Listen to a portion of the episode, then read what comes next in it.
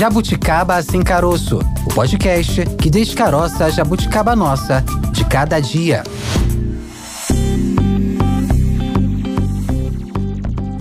Olá, seja muito bem-vindo, seja muito bem-vinda. Esse é o Jabuticaba Sem Caroço, podcast da Sputnik Brasil.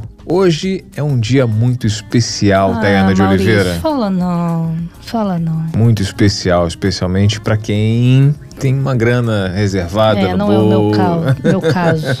Hoje é sexta-feira. Normalmente é um dia muito bom para quem gosta de se divertir, quem tem rum para gastar, mas hoje é o dia da Black Friday. Eu sei que você adora fazer compras pela internet, bater perna também no comércio de rua, né, Thay? Para Uhum, fazer, para gastar o seu rico dinheirinho, suado dinheirinho. Você já aproveitou aí os descontos oferecidos Vou aí te pelos, falar que eu pelos tinha feito, eu tinha feito uma listinha. Vou, É. vou até confessar aqui para os nossos jabuticabers Ah. uma das nossas conversas de bastidores. Você chegou a ver a minha listinha lá de itens que Sim. eu deixei para dar uma olhadinha no valor na Black Friday. Eu já vinha acompanhando o preço para No ver se na SUV, Black né? Friday O SUV tava no topo, né? Não, não, nem sei dirigir, Maurício. Fui reprovada três vezes. Bom, é pra ver se o desconto tava valendo a pena, né? Hum. Já que eu tava acompanhando os valores pra ver se eu não ia cair numa furada. Consegui comprar alguns itens com Ah. descontos bem atrativos. Eu vi que na, na semana passada você passou lá naquele lojão aí de Passei. artigos. É, e aí, saiu carregado Consegui de lá. sair, consegui sair de lá sem nenhuma sacola. Olha Sem que avanço. Ah, sem nenhuma sacola, nada? Saí, não comprei nada. Olha. Eu tava só no âmbito da pesquisa. Ah, foi só sondar, né? Exatamente. Ah, tá bom. Bom, agiu de forma correta, planejada, com parcimônia, não enfiou o pé na jaca, né? Mas esse comportamento nem todo mundo adota, né? Porque ah, existe os compradores compulsivos, tem gente que não espera nenhuma data especial ou desconto atrativo e aí larga o dedo lá no, no celular e sai comprando por impulso, desesperadamente. Todo mundo gosta de fazer uma, uma comprinha, presentear um familiar, presentear um amigo. Muitas vezes nem é pra si, né? É pra presentear os outros, né? Presentear a quem a pessoa ama, mas o problema é quando isso se torna uma compulsão, quando isso se torna um vício, né, E Thay? esse vício, Maurício, tem nome, hein? Oniomania. É o transtorno- Oniomania. É o transtorno do consumo compulsivo. Então vamos entender um pouco melhor essa questão, chamando aqui para nossa conversa o nosso primeiro entrevistado de hoje. Jogo da Discórdia. Cláudio Martins, médico psiquiatra e vice-presidente da Associação Brasileira de Psiquiatria. Seja bem-vindo aqui ao Jabuticaba Sem Caroço. Doutor, tudo bem? Obrigado pelo convite, a oportunidade de participar do programa de vocês. Estou à disposição aí para tentar colaborar com as questões que vocês gostariam de colocar. Doutor, a gente ouve muito falar, é, as pessoas comentarem, né? Ah, eu fiz uma compra porque eu tô muito feliz para celebrar. Ou então, ao contrário, vou fazer uma compra para melhorar o meu humor porque eu tô muito triste. Comprar para se sentir melhor quando está triste ou para uma espécie de comemoração, de recompensa quando se está feliz. Isso é algo comum ou pode ser um indício de que a pessoa está se tornando uma dependente em compras? Nós temos que dividir em, em- em alguns aspectos, né? Fazer compras, se presentear necessariamente não é algo patológico. O que a gente tem que identificar quando se começa a ver quando isso gera algum prejuízo para a pessoa, quer seja a nível financeiro, quer seja a nível de relacionamento familiar, quer seja algum disfuncionamento na sua vida.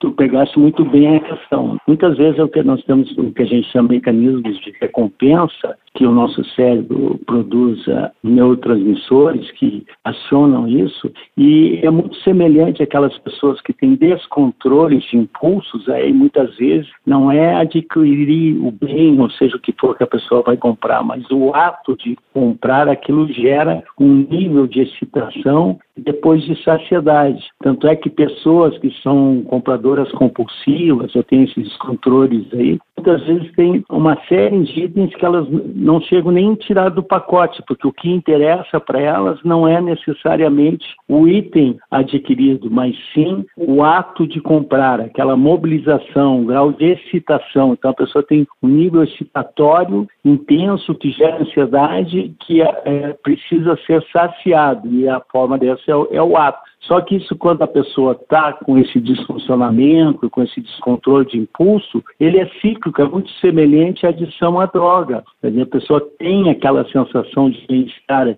imediata, inicial, depois algumas vezes se arrepende ou percebe, aquilo vai entrando num ciclo vicioso, ampliando a angústia, a ansiedade, e aí vem na mente a ideia de uma nova compra para que aquilo se alivie, aquilo se alivia, e assim vai num processo do um, muitas vezes gerando sérios prejuízos para a vida da pessoa, né? Doutor Cláudio, é, quais são as armadilhas, os gatilhos que o, a pessoa que é, pode ser considerada uma potencial compulsiva no momento em que faz compras, né, um comprador compulsivo deve evitar? Existe alguma algo mais radical a ser adotado? Como essa pessoa deve fugir desses atrativos que, por exemplo, um passeio no shopping, você cresce o olho em determinadas coisas Existe alguma forma de evitar essas, essas armadilhas, esses gatilhos? Bom, quem tem esse processo já instalado, ele é mais vulnerável a todos esses estímulos. De novo, eu vou fazer a associação de quem tem pro, problema de adição à droga. Quem tem problema de adição à droga e quer controlar esse processo, ele tem que evitar meios onde há o acesso fácil à droga, seja qual for a escolha, ou tem que ter algum sistema de monitoramento, tá, com alguém presente que não seja usuário, evitar esse perfil de uh, companhia. O mesmo a gente pode ampliar nessa questão aí da vulnerabilidade de certas pessoas, do grupo, né, que tem, que são muito estimulados, né? Agora nós temos essa Black Friday aí, que a, a mídia coloca, estimula é o papel aí do, do comércio vender, né? Eles querem lucrar e necessitam isso para gerar seus negócios as pessoas que têm esse nível de descontrole, elas são, ficam muito mais excitadas com essa proposta, né? E tu colocaste bem, assim, né? Uma das estratégias, né? Nada imuniza, mas mais ainda nos tempos de internet, né? Que o acesso fácil à compra é mais um, um risco grande para as pessoas, né? Porque basta estar com um smartphone aí para que possa acessar um universo infindável de adquirir bem, bens e compras, né? Então, uh, algumas vezes, quando isso está muito intenso, está gerando sério prejuízo, realmente a pessoa tem que ser monitorada e muitas vezes até com medidas mais radicais, né? De restrição de acesso à conta bancária, cartão de crédito, né? Tem que ter alguém monitorando isso até a pessoa se estabilizar. Claro que quando chega nesse estágio, às vezes pode ser um sintoma vinculado a algum transtorno mental, como transtorno de humor bipolar, transtorno de ansiedade, né? São coisas que às vezes impactam no funcionamento como um todo da pessoa e isso, então, aí é necessário também uma intervenção médica, algum acompanhamento é, psicológico também, para tentar auxiliar a pessoa a ter um melhor controle nesse, nesse seu funcionamento que gera extremo prejuízo para a pessoa. Né? Muitas vezes gerando grandes, além do prejuízo financeiro e funcional, muitas vezes gera grandes uh, uh, conflitos familiares, né? às vezes a incompreensão de que isso aí já é um nível patológico, né? e a pessoa muitas vezes não, não, não tem, a, ela quando passa daquele momento, ela, não, nunca mais vou fazer, né? muito semelhante da pessoa que é adita a substâncias, né, álcool ou drogas, né, que a pessoa é, muitas vezes se promete, promete para os outros, não é que ela esteja mentindo, naquele momento ela está tendo essa percepção que aquilo já vai. Depois passe o nível excitatório mental é tão intenso que a pessoa não consegue controlar e vai para essa outra etapa. Então, que aí acaba funcionando dessa forma. Na sua opinião, a Black Friday é um evento, é uma data que, de certa forma, pode acabar evidenciando essa natureza de compra compulsiva? Não é a Black Friday em si, é que quanto mais estímulos a gente tem, mais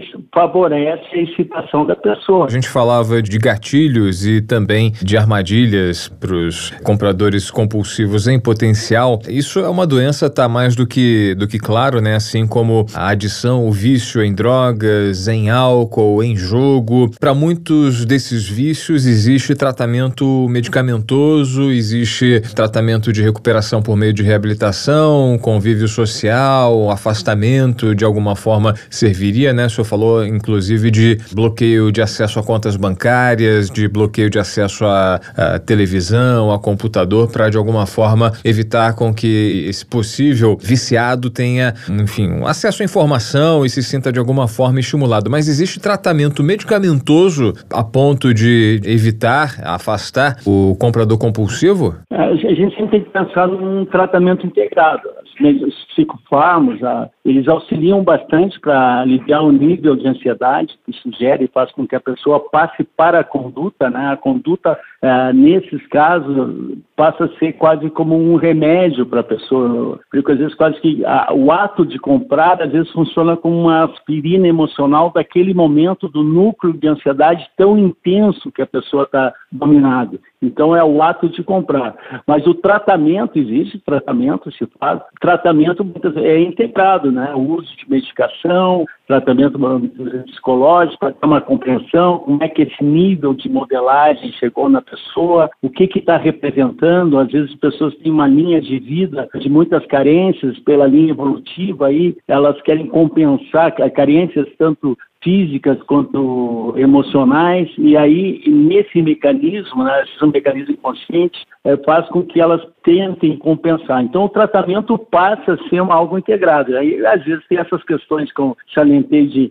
é, que a gente fala sempre é um tratamento biopsicossocial, ou seja, tem que, tem que ter é, entendimento desses componentes biológicos, né, de, de descontrole neuroquímico cerebral, que é onde atua desregulação uh, neuroquímica cerebral, onde atuam os psicofármacos, a questão de uh, suporte psicoterápico para as pessoas, né, e também suporte comportamental, muitas vezes orientações, e aí passa não só para o indivíduo, para a pessoa que padece desse processo, mas também para o grupo familiar de convívio, né? Muitas vezes tem que integrar todos os elementos e buscar auxiliar a pessoa a ter um redirecionamento, porque também, assim como as drogas, a pessoa também vai estabelecendo rituais na sua vida. Né? Então, o ato de comprar passa a ser um ritual, muitas vezes preenchendo o seu espaço ocupacional. Como todo processo aditivo que vai nos dando um indicador de agravamento, é quanto isso uh, vai ocupando o espaço mental e comportamental da pessoa. Ou seja, a pessoa que tem um processo aditivo, gradativamente ela vai tendo uma redução do seu repertório de vida. Então, antes ela trabalhava, se relacionava, tinha amigos, eh, familiares, ela vai, vai perdendo interesse por essas áreas, nem nem vai conseguindo atuar porque a mente está tão voltada, tão estimulada para a busca e como ela vai conseguir determinada droga, como ela, o horário que ela vai usar, ela estabelece rituais, eu tenho que estar às seis da tarde em casa para fazer uso da minha maconha, por exemplo, e no processo da, das compras é muito, muito semelhante, né? A pessoa também está num, num, pode estar trabalhando, exemplo, ela começa, a mente começa a ser invadida, eu tenho que ir lá no shopping, eu tenho que ir tal, tal loja, porque eu vi, eu vi esse anúncio, eu vou comprar, ou vou entrar aqui na internet. Então, uma das estratégias também é ver o que, que tu vai colocar, porque isso dá um prazer imediato para a pessoa. Esse é o grande problema. Então a gente tem que ver o que, que a gente pode auxiliar essas pessoas a ocupar esse espaço mental e emocional. Então, esse é, vamos dizer assim, a estratégia global de tratamento que se possa auxiliar. É um tratamento que não é disjuntor de luz. Né? Geralmente, esses processos, para chegar nesse nível de desfuncionamento, ele não ocorre da noite para o dia, que nem o processo aditivo. Né? Vai indo num crescente, uma linha evolutiva de vida até chegar nesse agravamento maior, que aí sim aí tem que ter essas medidas intervencionistas, e em casos extremos até a necessidade de um, um monitoramento uh, supervisionado, que seja internação domiciliar ou, ou, até hospitalar. E até que ponto, doutor, a gente pode encarar essa perda de controle nas compras como um problema social? Esse estímulo pelo consumismo, o consumismo como um estilo de vida, até que ponto a gente pode encarar isso como um problema social? De novo, nós vamos entrar na, na intensidade e no impacto. Muitas pessoas às vezes falam, ah, eu me apresentei porque eu mereço, como tu comentaste, outras que eu me frustro. A dinâmica social é muito intensa e também tem a questão né, do, do grande estímulo dos modismos, né? Então a, a gente percebe que às vezes as pessoas adquirem coisas que não não tem até a capacidade financeira para adquirir, com a ideia que, que aquilo vai representar um, um, um status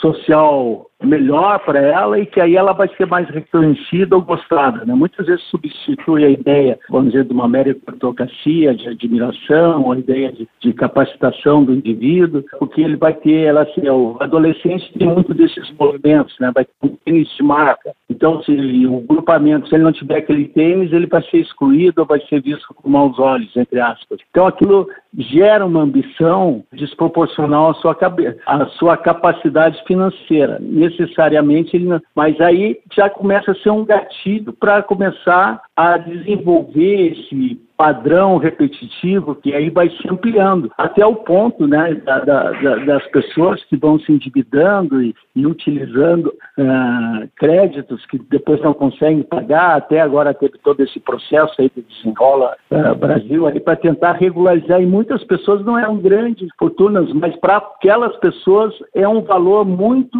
significativo, né, que retira das necessidades básicas para adquirir entre aspas bens supérfluos, mas que para elas elas são de primeira necessidade em termos afetivos emocionais. É isso que a gente tem que ter essa compreensão, que isso tem esse simbolismo, essa conotação de que muitos objetos de desejo, de vontade, eles repercutem nessa necessidade de é, retroalimentação, de a ideia de vai ser mais gostado, mais querido por, por adquirir tais bens. Nós conversamos com Cláudio Martins, médico psiquiatra e vice-presidente da Associação Brasileira de Psiquiatria. Doutor, muito obrigada por esse bate-papo. Te agradecer aqui por nos atender e já fica o convite para que o senhor volte a participar aqui conosco em outras oportunidades. Eu que agradeço a oportunidade, espero ter colaborado por um tema tão complexo, né, que a gente evidentemente não esgota nessa nossa troca, mas é importante para que a, as pessoas, de uma forma geral, a população fique alerta a esses movimentos, não só a própria pessoa, como a família possa ter entendimento que isso também pode se tratar de uma patologia que tem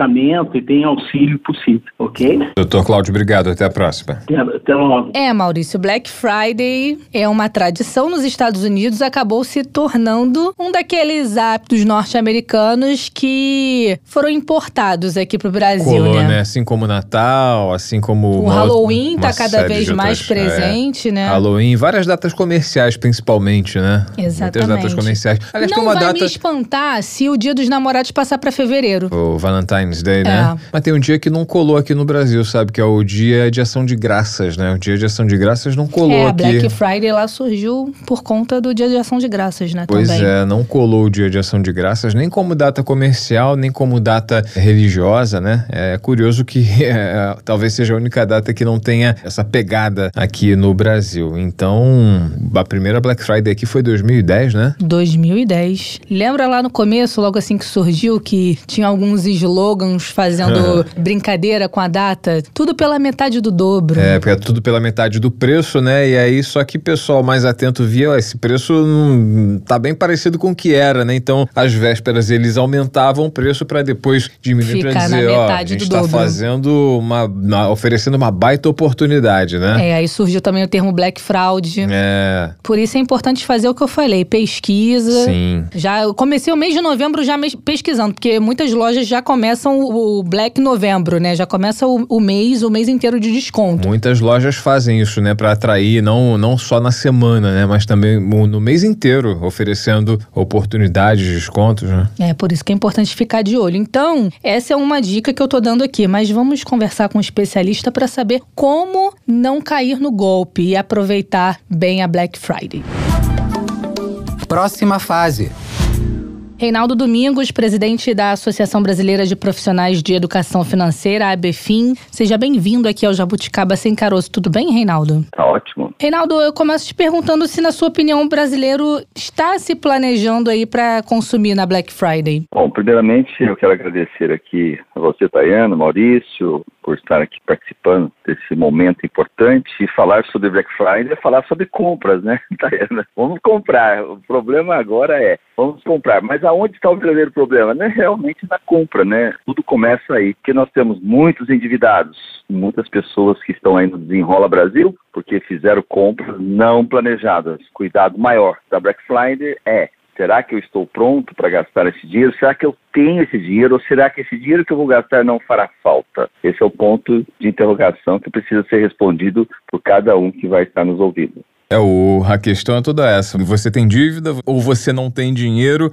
Como o brasileiro consegue se organizar minimamente para tentar é, aproveitar as oportunidades que a Black Friday é, oferece, proporciona, né? Porque é uma via de mão dupla. Black Friday apresenta, sim, é, oportunidades, né? Mas também ó, apresenta uma série de furadas. Como o brasileiro pode se preparar para esse momento, para esse grande evento que entrou no calendário do Brasil, Reinaldo? Calendário do Brasil e do mundo, né, mano? É verdade, é. Ele entrou no Brasil, começou fora, mas agora no Brasil, de uns anos para cá, é, é, febre, né? Pegou, pegou mesmo. É, e assim, você falou muito bem, né? Você colocou uma palavra-chave aí que é oportunidade. Junto com ela vem uma outra palavra chamada ameaça elas correm juntas, né? Então, fazer uma compra é, uh, com a oportunidade da Black Friday de uma forma planejada, Maurício, é o melhor dos mundos, né? Imagina, eu tenho que comprar uma televisão ou qualquer outro objeto ou produto, ou até serviços, né? Até entretenimento, como viagens. Muitas pessoas aproveitam para planejar as viagens dela já na Black Friday, ou seja, eu vou para daqui seis meses, uh, sete meses, dez meses, fazer uma viagem para um lugar, de, né, nas minhas férias e tudo mais. Eu posso fazer esse planejamento e posso aproveitar a oportunidade da Black Friday pagando talvez metade ou menos que metade, tem gente que paga 70%, 80% menos desse valor que pagaria naturalmente se estivesse comprando fora desse período da Black Friday. Então,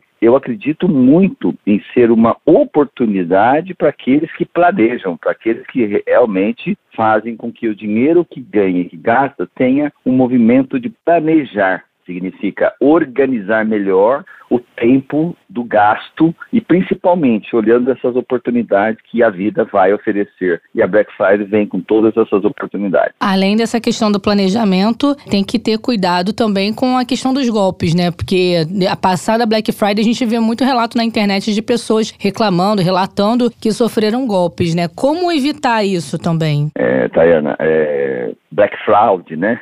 Uhum. aquela, é. aquela, aquela questão que, que a gente olha sempre que as, os preços né, dos, do que a gente quer comprar. Para a gente fazer uma boa uma ação, primeiro olhar para os sites seguros. Hoje tem muita, muitas aquisições via digital, né? Então você não precisa sair da sua casa para fazer essa compra. Então as compras chegaram até as nossas casas, nossos lares, nosso 24 horas por dia. Então, essa, essa questão da gente olhar para o que, onde estamos colocando o nosso cartão de crédito ali, nossa compra, o nosso Pix, porque o Pix ficou mais complicado ainda, porque você faz uma compra em 10 segundos, esse dinheiro já saiu da sua conta, e aí você errou dançou, porque você perdeu essa grana, não vai ter como retornar. Então, é necessário que você saiba qual tipo de veículo você está comprando, que tipo de, ah, estou fazendo pelo mundo digital, uma compra e-commerce aqui, num site de venda aqui que eu vou lá e compro. Ah, legal, mas esse site é seguro, precisa saber realmente se tem segurança ou não. Se é um site que apareceu ontem do nada,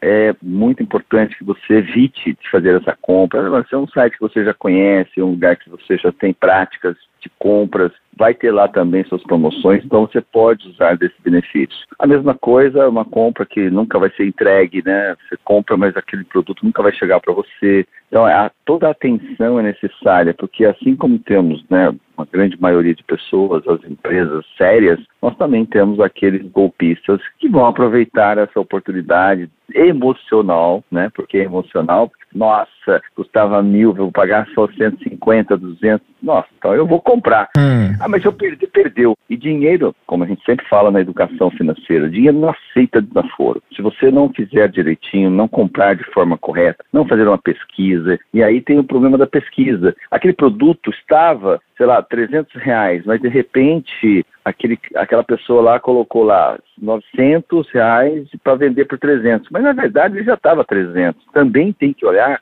o caminho que percorreu esse produto, quanto você já, quanto tempo você já quer comprar. E fazer pesquisas muito antes significa você ter a certeza do produto quando ele realmente está precificado. Caso contrário, você vai comprar algo que na verdade está ao mesmo preço até mais caro do que aquele que você pretenderia comprar. Ter essa atenção, né, Reinaldo, é mais do que educação financeira, é mais do que autocontrole, do que é, você se organizar, né? É você ter a sagacidade de fugir de possíveis armadilhas, né? Acho que é mais do, imagino que seja mais do que educação, porque o sujeito pode ser educadamente financeiro, organizado, planejado, tem suas planilhas de gasto, né? Mas os golpes, eles aparecem é, com a roupa bonita, né? Com uma roupa de loja oficial, não é verdade? É verdade. E, e essa, essa questão que você colocou é muito, muito importante, porque é, são aqueles, aqueles mais, mais bonitos, aqueles que são mais atrativos e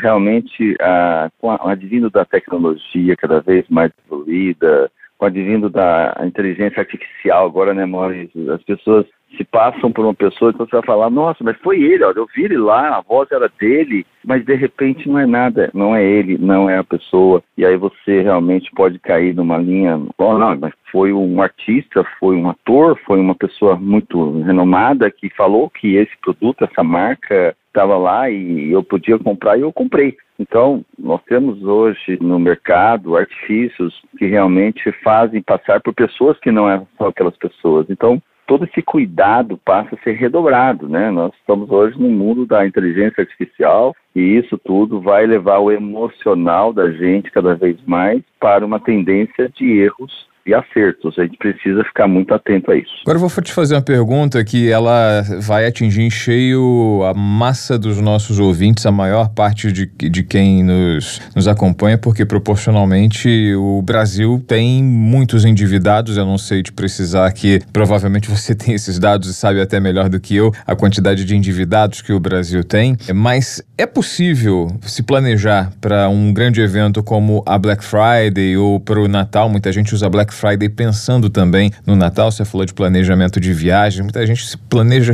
as compras para o Natal usando a Black Friday como uma boa saída. É possível você fazer esse planejamento estando endividado e estando sem dinheiro naquele momento? Sim. Quando a gente olha, Maurício, o cenário hoje dos brasileiros não é, do, não é favorável, né? Vamos por assim. Nós temos hoje pelo menos aproximadamente 70, 75 milhões ainda de brasileiros inadimplentes. Se a gente olhar para o mercado dos aposentados, nós temos 70, 37 é, milhões aí de brasileiros aposentados pelo INSS que não tem sustentabilidade, depende de parentes ou de amigos que é para continuar trabalhando até o resto da sua vida. Então nós temos um, um quadro brasileiro muito grave. Então a população maior está sem sustentabilidade financeira. O que é estar sem sustentabilidade financeira? É, só se, você responder essa pergunta, você vai saber, você vai saber está ou não com sustentabilidade financeira. Eu vou fazer uma pergunta que está no meu livro lá, Terapia Financeira, na quarta capa. Eu faço uma pergunta muito importante. Se a partir de hoje você não mais recebesse seu ganho mensal, por quanto tempo você conseguiria manter o seu atual padrão de vida? Essa é uma pergunta que, que pega muita gente. Tem que ter uma adaptação, tem que ter um ajuste, a refazer os padrões de vida, né? readequar a realidade do consumo, buscar uma, uma marca mais barata para substituir aquela que você já habitualmente consome, né? Então, Maurício, é exatamente isso. As pessoas não têm essa sustentabilidade. A grande resposta da maior parte dos brasileiros não passa de três meses a sustentabilidade financeira deles, isso quando não uma semana, duas ou um mês. Então nós temos um problema chamado sustentabilidade. E quando a gente fala para isso, olha para isso, a grande maioria da massa brasileira vão comprar no crédito de alguma forma. Vão comprar de alguma forma. Pagar é uma outra questão. Por isso, as compras são o ponto mais importante da educação financeira. É onde você vai. E onde você vai, onde você vai buscar essa informação? Tem uma ferramenta importantíssima dentro da educação financeira que chama-se orçamento financeiro que é onde eu entendo quanto eu ganho, quanto eu gasto, quanto eu tenho, quanto eu não tenho, o quanto eu posso ter de prestação. Então eu preciso olhar para o meu orçamento financeiro e ver, bom, o que eu quero comprar, primeiro, é necessário, é importante, tenho dinheiro para pagar, não tenho dinheiro para pagar, mas tenho condições de pagar uma prestação de quanto? De X, de Y, legal. Então eu faço algumas perguntas, e se eu for dar um presente, aquela pessoa realmente necessita desse presente? Você já bateu um papo com ela, você já investigou tudo isso? Isso serve para Black Friday, serve para o Natal, serve para até um presente aniversário dessa pessoa. Então a gente precisa ficar muito atento a esta possibilidade daquele que está fazendo a compra. Então, o orçamento financeiro é que vai dar para essa pessoa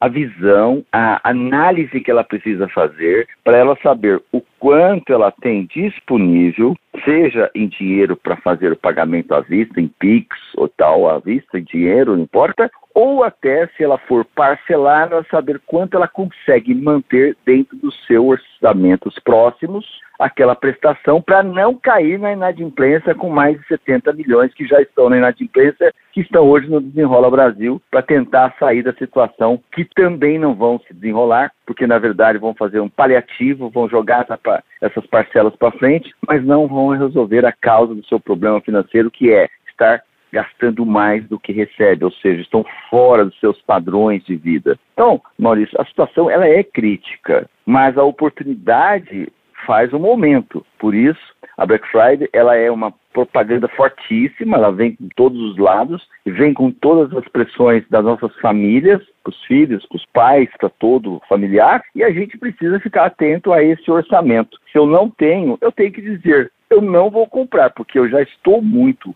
complicado financeiramente e vou cair na malha dos nossos inadimplentes que são negativados no SPC no Serasa. Agora, Reinaldo, a gente vê nos dias de hoje a educação financeira muito presente nas escolas também, já isso sendo incentivado já até na, na crianças da educação infantil até. É, qual é a importância disso? Bom, eu tenho muito orgulho de ser um dos primeiros autores de educação financeira no Brasil há mais de 15 anos tenho mais de 100 obras, 180 obras em escolas, criança de dois anos, três anos, quatro anos. Eu falo assim, como pode, né, Taia, a gente eh, ter uma criança aprendendo educação financeira sem saber ler e escrever? E aí é que vem a resposta. educação financeira é uma ciência comportamental e atitudinal. Então, nós estamos falando de hábitos de comportamento. Então, uma criança, quanto mais tem a idade, ou seja, com 3, 4, 5, 6 anos até 10 anos, é a melhor fase para introduzir os ensinamentos desse comportamento financeiro para as nossas escolas.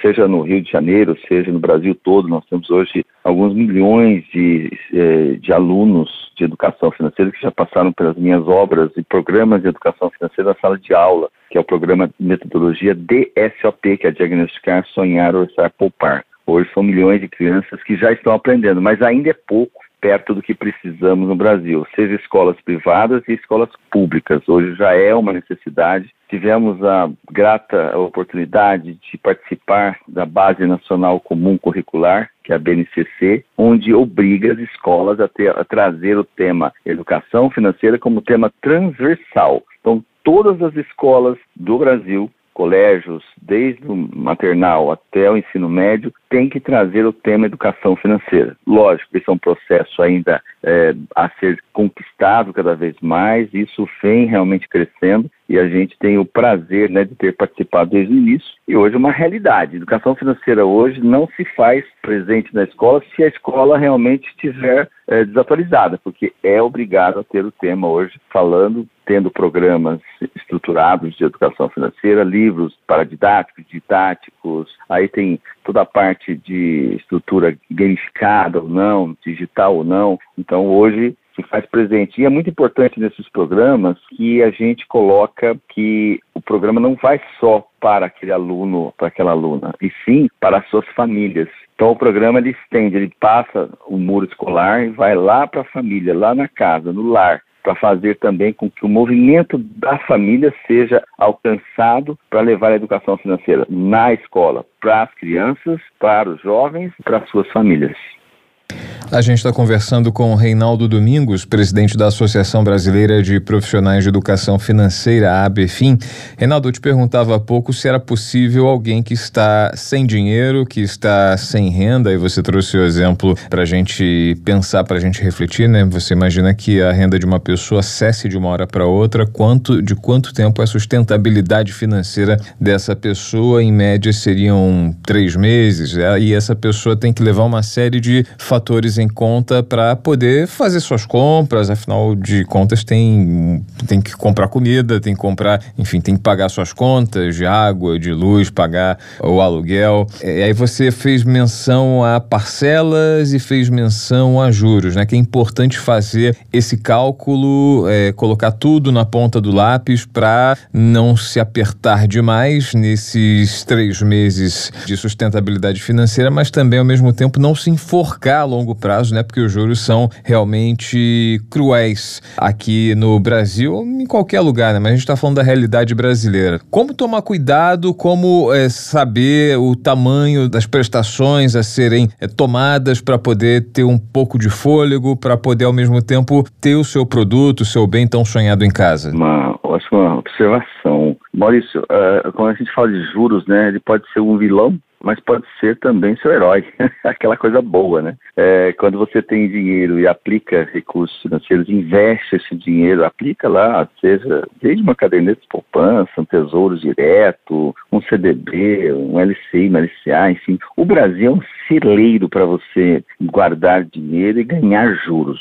Chamamos isso de juros a seu favor. Mas infelizmente, essa, essa questão é para no máximo 10% da população brasileira que conseguem fazer com que parte do seu dinheiro, eu, 10% eu estou sendo muito otimista, tá? Estou falando de 5 para menos, mas até 10% aí vamos colocar, a pessoa acaba guardando ali no, numa cadeia de poupança ou até um CDB, alguma coisa bem simples e aguarda um pouco do seu recurso. Agora, a grande massa, 90% para mais, é, não vive com nenhum recurso de reserva financeira. Esse é o ponto. Se eu não tenho reserva financeira, Maurício, eu não tenho juros a meu favor. Eu só tenho juros a contra mim. Agora, uma coisa importante para falar aqui com a gente, nossos né, ouvintes, é que nós não podemos criticar o sistema financeiro, nós não podemos criticar os juros.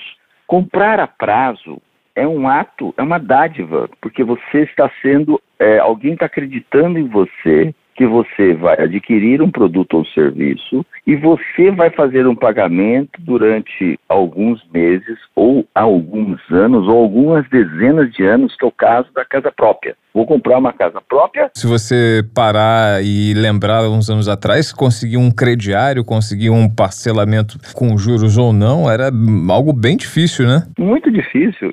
E ficou acessível, né, Maurício? Se você olhar, todo mundo é possível hoje você comprar uma casa própria, por, dependendo do seu, seu, padrão de vida e tal, não importa. As pessoas às vezes ganham dois, três, quatro, cinco salários no máximo aí, estão comprando suas casas próprias, estão comprando os seus carros ou suas motos para fazer aí o uso dele para aplicativos ou para qualquer outro tipo de, de trabalho. Então, aí a gente começa a perceber que os juros, ele bem organizado, bem estruturado, os juros, mesmo sendo não a seu favor, ele é uma dádiva para muitas pessoas e talvez para todas elas, porque o bom investidor, ele compra a prazo e deixa o dinheiro dele aplicado. Ele compra, paga juros, mas como assim ele paga juros? Eu vou comprar uma televisão, custa mil reais, vou comprar em 10 parcelas de 100. Eu tenho mil reais para pagar à vista? Talvez sim, mas será que eu quero gastar todo o meu dinheiro? Será que eu tenho reserva guardada? Ou eu vou querer realmente queimar essa minha reserva para ganhar, sei lá, 5, 10% de desconto e ficar sem dinheiro algum? Nada faça a compra em 10 parcelas e fique com o seu dinheiro rendendo juros. Então, é uma prática da educação financeira que poucos falam.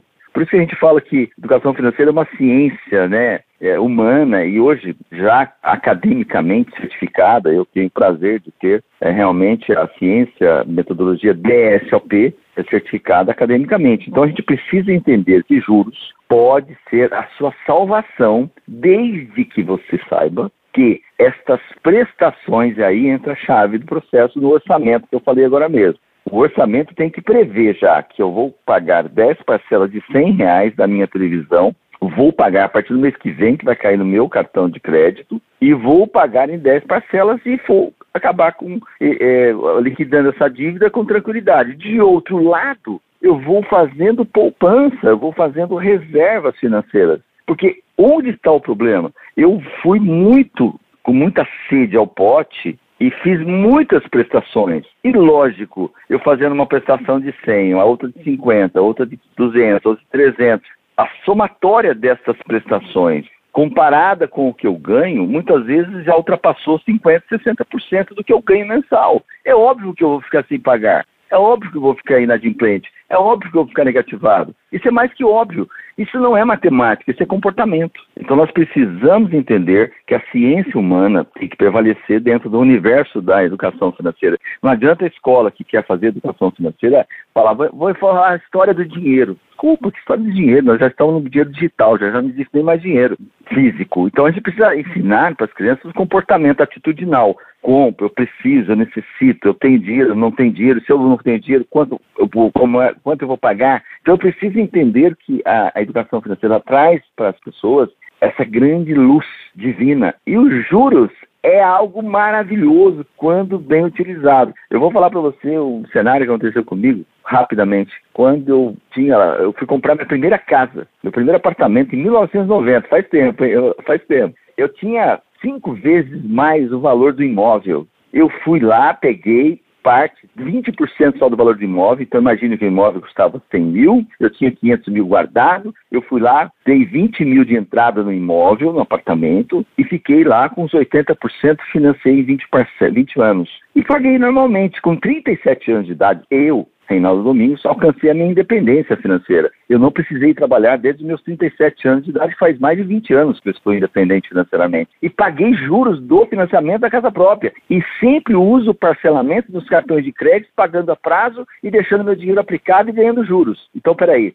pagar juros é importante desde que você saiba como ganhar juros do outro lado. É esse é o caminho, é esse equilíbrio. Reinaldo Domingos, presidente da Associação Brasileira de Profissionais de Educação Financeira, ABFIM, conversando com a gente aqui no Jabuticaba Sem Caroço da Sputnik Brasil. Reinaldo, obrigado pelas explicações, pela aula, pela sua participação e até uma próxima oportunidade. Eu que agradeço vocês, sempre gentis e espero ter contribuído de alguma forma e tenham todos uma ótima Black Friday, um ótimo também final de ano e que a gente realmente tenha o dinheiro como nosso aliado e não mais como um grande inimigo que vem ocasionando grandes prejuízos na nossa sociedade. Então, estou à disposição. Recomendo até um, um streaming de educação financeira que é o Deflix, www.deflix.com.br, que é um streaming de entretenimento de educação financeira. Vai ajudar muita gente, meus, meus garotos aqui presentes, e também quero agradecer os nossos ouvintes que estão aqui com a gente e que eles possam também fazer ótimas compras e uma saúde financeira próspera para toda a vida. Tchau, tchau, Reinaldo. Até a próxima. Tchau, querido. Até mais. Lembrando que estamos nas redes sociais. Opa! Tem o Instagram agora também, arroba jabuticaba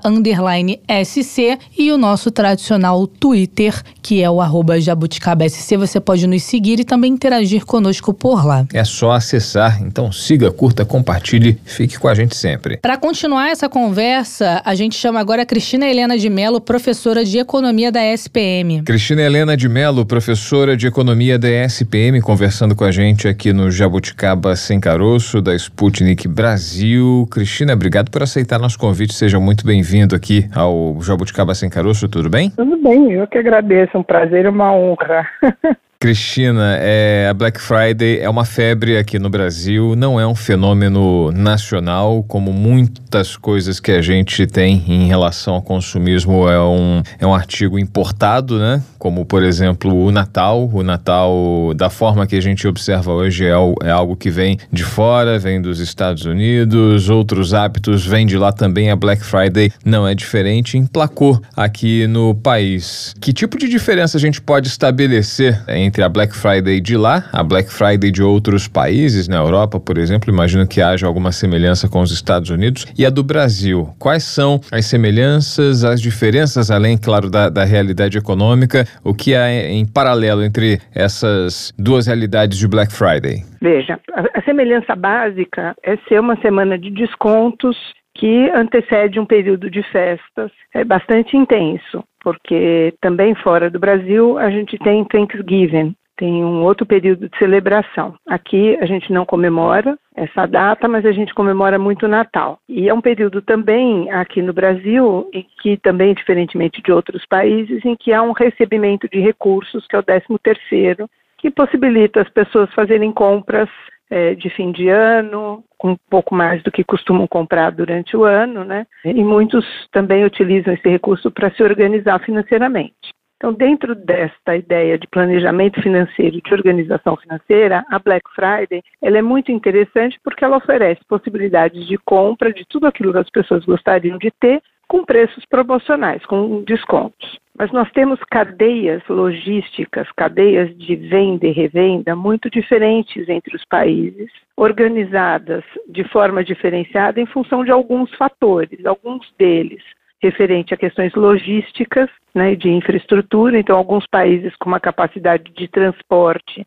e de deslocamento facilitado, seja por proximidade, seja por ter uma infraestrutura mais eficiente para transporte. Mas tem um outro vetor que eu acho que é bastante diferente, que é o relacionado ao sistema financeiro. Então, o Brasil, historicamente, tem taxas de juros muito altas e isso leva a hábitos de comerciantes e de lojistas diferentes dos hábitos de comerciantes e lojistas de outros países.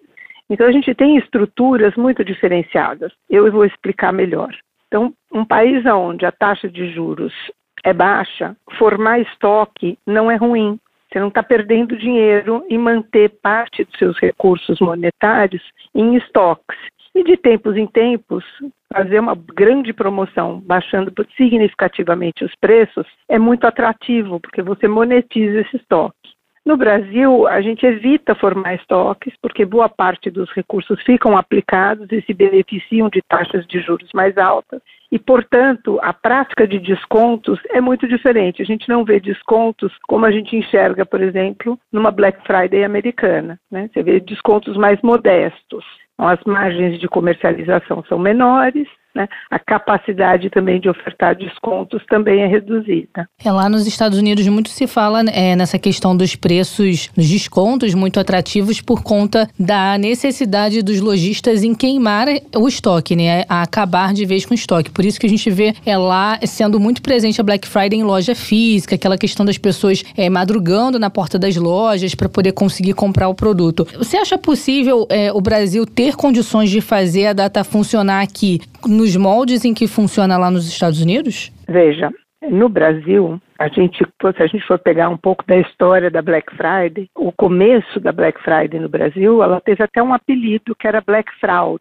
Muitos dos descontos eram descontos fictícios, muitos comerciantes aumentavam o preço para oferecer desconto, e a vigilância da imprensa, né, as denúncias, os órgãos reguladores, como o PROCON, foram organizando isso de tal sorte que hoje a gente tem uma Black Friday real, né? A gente encontra mesmo produtos com descontos que a gente não vai encontrar durante o ano. Então, eu, eu, vejo a Black Friday brasileira como um processo evolutivo e em evolução. Eu acho sim que a gente tem uma estrutura produtiva que vai se alterar nos próximos anos. Nós acabamos de, de, de aprovar uma reforma tributária que há 30 anos esperávamos, que já organiza a questão da, da, guerra fiscal entre os estados. Nós temos aí um arcabouço fiscal que consistentemente vai melhorar a percepção do mercado, vamos conseguir reduzir as taxas de juros e com isso toda a estrutura produtiva e logística e de estoques ela vai se alterando,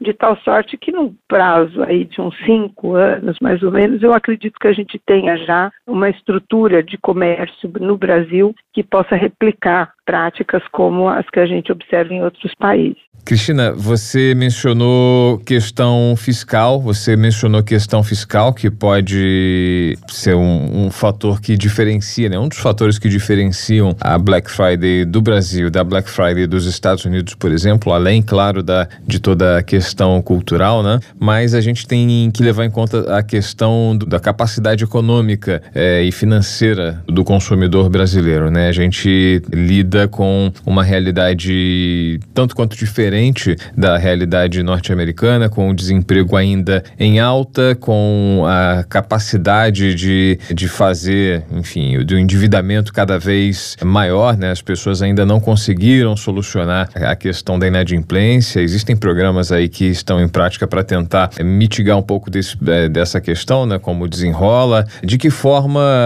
a gente também consegue estabelecer um paralelo entre essas duas realidades, a realidade econômica de Brasil e Estados Unidos, levando em conta o consumidor? Você tem toda a razão. As desigualdades brasileiras são muito mais ampliadas e a questão do endividamento também bastante severo e sem portas de saída, como na economia americana, que permite, por exemplo, falência individual. Então, a gente tem mesmo um tecido social diferente que também precisa ser alterado. Esse mais difícil e esse com uma expectativa de alterações num prazo muito mais longo. E eu vou me explicar. No mercado de trabalho, hoje, a taxa de desemprego, curiosamente, está baixa, ela não está alta. O problema é o tipo de emprego que nós estamos gerando, são ocupações. Então, as pessoas têm a possibilidade de se ocupar e de gerar alguma renda, mas rendas que são insuficientes para garantir uma, um padrão de vida é, que seja minimamente razoável, acesso à água, alimentação, a transporte, a remédio, a habitação segura. Então, nós estamos falando de uma população marginalizada, que apesar de conseguir alguma ocupação, consegue ocupação suficiente para sobreviver, mas não para bem viver.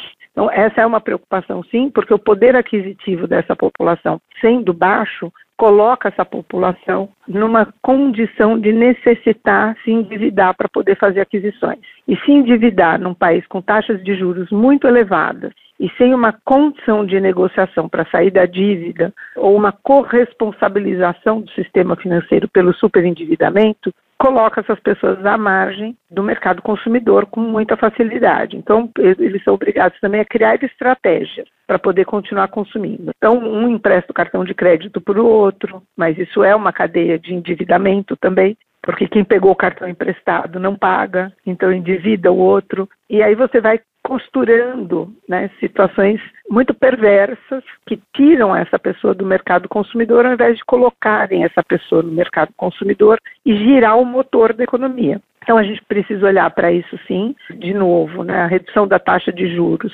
ela permitirá uma gestão e planejamento financeiro de famílias melhor, né? Muitas vezes elas entram na condição de endividamento, porque ao assumir um pagamento no cartão de crédito, não conseguem supor a velocidade com que essa dívida vai crescer, né? como vai se tornar impossível esse pagamento sem uma negociação, um deságio no futuro. Então, a condição de endividamento, ela fica melhorada com a taxa de juros menor, mas ainda assim, a gente precisará discutir na nossa sociedade quem é responsável pelo superendividamento das famílias e como tirar as famílias da condição de superendividamento, não em programas emergenciais como desenrola, mas como uma condição estrutural. Então, peguei dinheiro emprestado, muitas vezes induzido a pegar dinheiro emprestado, então nós sabemos que nem bem as pessoas se aposentam. Os bancos já as assediam com crédito e oferta de crédito. O mesmo aconteceu com as pessoas que foram beneficiadas com Minha Casa Minha Vida.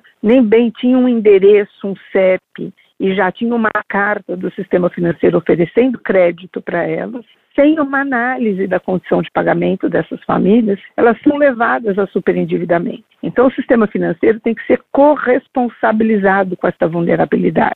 E, portanto, a gente deve ter saídas para isso, como, por exemplo, a falência individual, onde o juiz arbitra uma negociação entre credores e devedores e uma vez arbitrada, a pessoa arcando com o compromisso de pagar pelo menos o principal daquilo que foi pego emprestado, porque isso é uma condição importante também, tem uma questão moral aí, né? Você pegou emprestado, você tem compromissos, você precisa pagar dentro da sua capacidade de pagamento aquilo que você tomou de recursos emprestados. A pessoa sai da condição de dívida e não fica uma memória negativa para essa pessoa. Hoje a gente tem cadastros negativos para pessoas. Começamos há pouco tempo com cadastro positivo, que é uma maravilha, né, que enaltece o bom pagador, mas não é uma iniciativa suficiente. Ela foi necessária, ela foi muito bem-vinda, mas ela não é suficiente. A gente precisa agir de outra forma. E as condições da desigualdade, essas são muito difíceis de serem enfrentadas no curto prazo. A gente tem uma desigualdade estrutural entre proprietários de negócios e trabalhadores, então uma diferença na apropriação do resultado econômico entre lucros e salários. A gente tem uma outra diferença de renda muito significativa que reflete acesso à educação. Então, também as pessoas com dificuldade de melhorar o perfil individual da renda. Então, a renda individual, ela é muito desigual em função desse fator, mas nós temos um terceiro fator que a gente pode reputar uma certa cretinice social, né, o nome é forte, mas a gente tem desigualdade entre mulheres e homens, a gente tem desigualdade entre negros, brancos e índios, a gente tem desigualdades das mais diversas que refletem muito mais um preconceito do que, de fato, uma condição que precisa de uma intervenção, como, por exemplo, educação ou uma desconcentração da propriedade, da posse, para mudar as diferenças de renda. Então, esses são, são elementos que dificilmente a gente consegue contornar no curto prazo. Durante essa nossa conversa, você falou aí da questão da reforma tributária. Queria saber se você acha possível o Brasil ter uma mudança no sistema tributário de modo que durante a Black Friday a, ocorra uma diferenciação na carga tributária dos produtos com desconto. Não, acho que não a mudança que a gente fez hoje com relação à reforma tributária, ela ainda está, digamos assim, no terreno das ideias. Na hora que for de fato implementado, é que nós vamos de fato sentir o que vai acontecer com os preços finais dos produtos. Então, nós estamos fazendo uma mudança muito significativa na carga fiscal que incide sobre os tributos, não sobre a renda das famílias ou sobre a renda das empresas. Essa é uma segunda etapa da reforma tributária que virá. Mas esta que agora foi feita seguramente terá desdobramento sobre os preços dos produtos e, creio eu, uma mudança bastante significativa e bem-vinda nesses preços, com redução, principalmente nos preços mais consumidos pela população, dos bens consumidos pela população de baixa renda. É, hoje, um dos grandes problemas da estrutura tributária brasileira é o que a gente chama de regressividade. Os mais pobres pagam mais impostos do que os mais ricos, em termos percentuais, porque compram produtos com a mesma incidência tributária que os mais ricos. Então, essa reforma levou em conta esse fato, ela simplifica, ela facilita muito a incidência de impostos sobre bens e serviços, mas também ela concedeu tributações diferenciadas para para produtos que compõem grande parte da cesta de consumo das famílias mais pobres. Então, eu imagino que a gente vai ainda descobrir, é, na prática, na hora da implementação, o seu real significado do que nós acabamos de aprovar. Cristina, você acha que a tendência no Brasil é, daqui para frente é ter a Black Friday ainda mais fortalecida? Você acha que a tendência é a data se consolidar ou você acha que já é sucesso, ela já integra o calendário de consumo do brasileiro, veio para ficar? Olha, eu acho que ela veio para ficar, ela integra sim o calendário dos brasileiros, as famílias já se programam com uma expectativa grande com relação ao Black Friday eh, desculpa, Black Friday.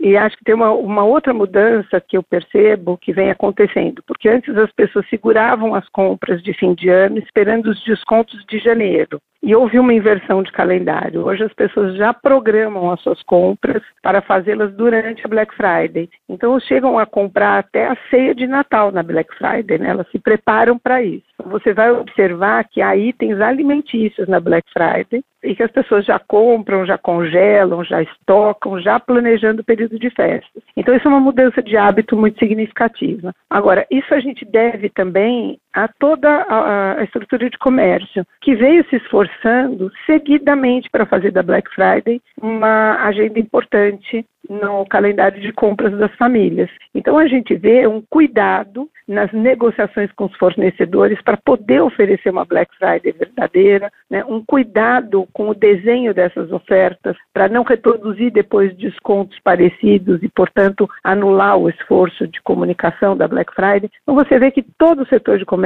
se mobiliza gigantemente estrutura logística, comunicação, negociação com fornecedores. Há muito tempo de trabalho atrás da Black Friday para que ela entre de fato no calendário e na agenda das famílias. Então, eu acho sim que ela já é parte do calendário, mas que ela tende a crescer. E tem impactos cada vez mais positivos. É isso, nós conversamos com Cristina Helena de Mello, professora de Economia da ESPM. Professora, muito obrigada por esse bate-papo. Até uma próxima oportunidade. Um prazer enorme estar aqui com vocês. Eu agradeço. Obrigado, professora. Até a próxima. Até a próxima. Ponto final em mais uma edição do Jabuticaba Sem Caroço. Pois é, agora é Vamos ir às, às compras, compras, né? É ir às compras, preparar o seu, deixar com carga, né? Deixar o celular carregado para poder é, trabalhar bastante na, na Black Friday, né? Para comprar outro celular de repente, né? Maurício está precisando. Deu uma recalchutada no meu, no meu celular velho que eu tinha aqui, mas acho que na próxima Black Friday, quem sabe, eu hum, apareço com um novo. é, só no que vem, né? Não tô podendo, tá? Não me provoque. A gente volta na segunda-feira falando sobre reforma tributária e toda a discussão que corre em Brasília. Ela foi aprovada com alterações no Senado, tá de volta à Câmara para uma nova rodada de discussões, uma nova votação. A gente vai conversar com os parlamentares que participaram dessa relatoria e também sobre o que muda para o brasileiro com a nova reforma tributária. Vai melhorar? Os impostos vão baixar para os brasileiros? Como vai ser daqui para frente? É sobre isso que a gente vai falar no programa de segunda-feira. Lembrando que estamos nas redes sociais. Opa! Tem o Instagram agora também, arroba jabuticaba SC e o nosso tradicional Twitter, que é o arroba jabuticaba SC. Você pode nos seguir e também interagir conosco por lá. É só acessar. Então siga, curta, compartilhe, fique com a gente sempre. Tchau, tchau, Maurício. Até amanhã. Até amanhã. Amanhã tem mais. Tchau, tchau. Jabuticaba Sem Caroço, o podcast que descaroça a jabuticaba nossa de cada dia.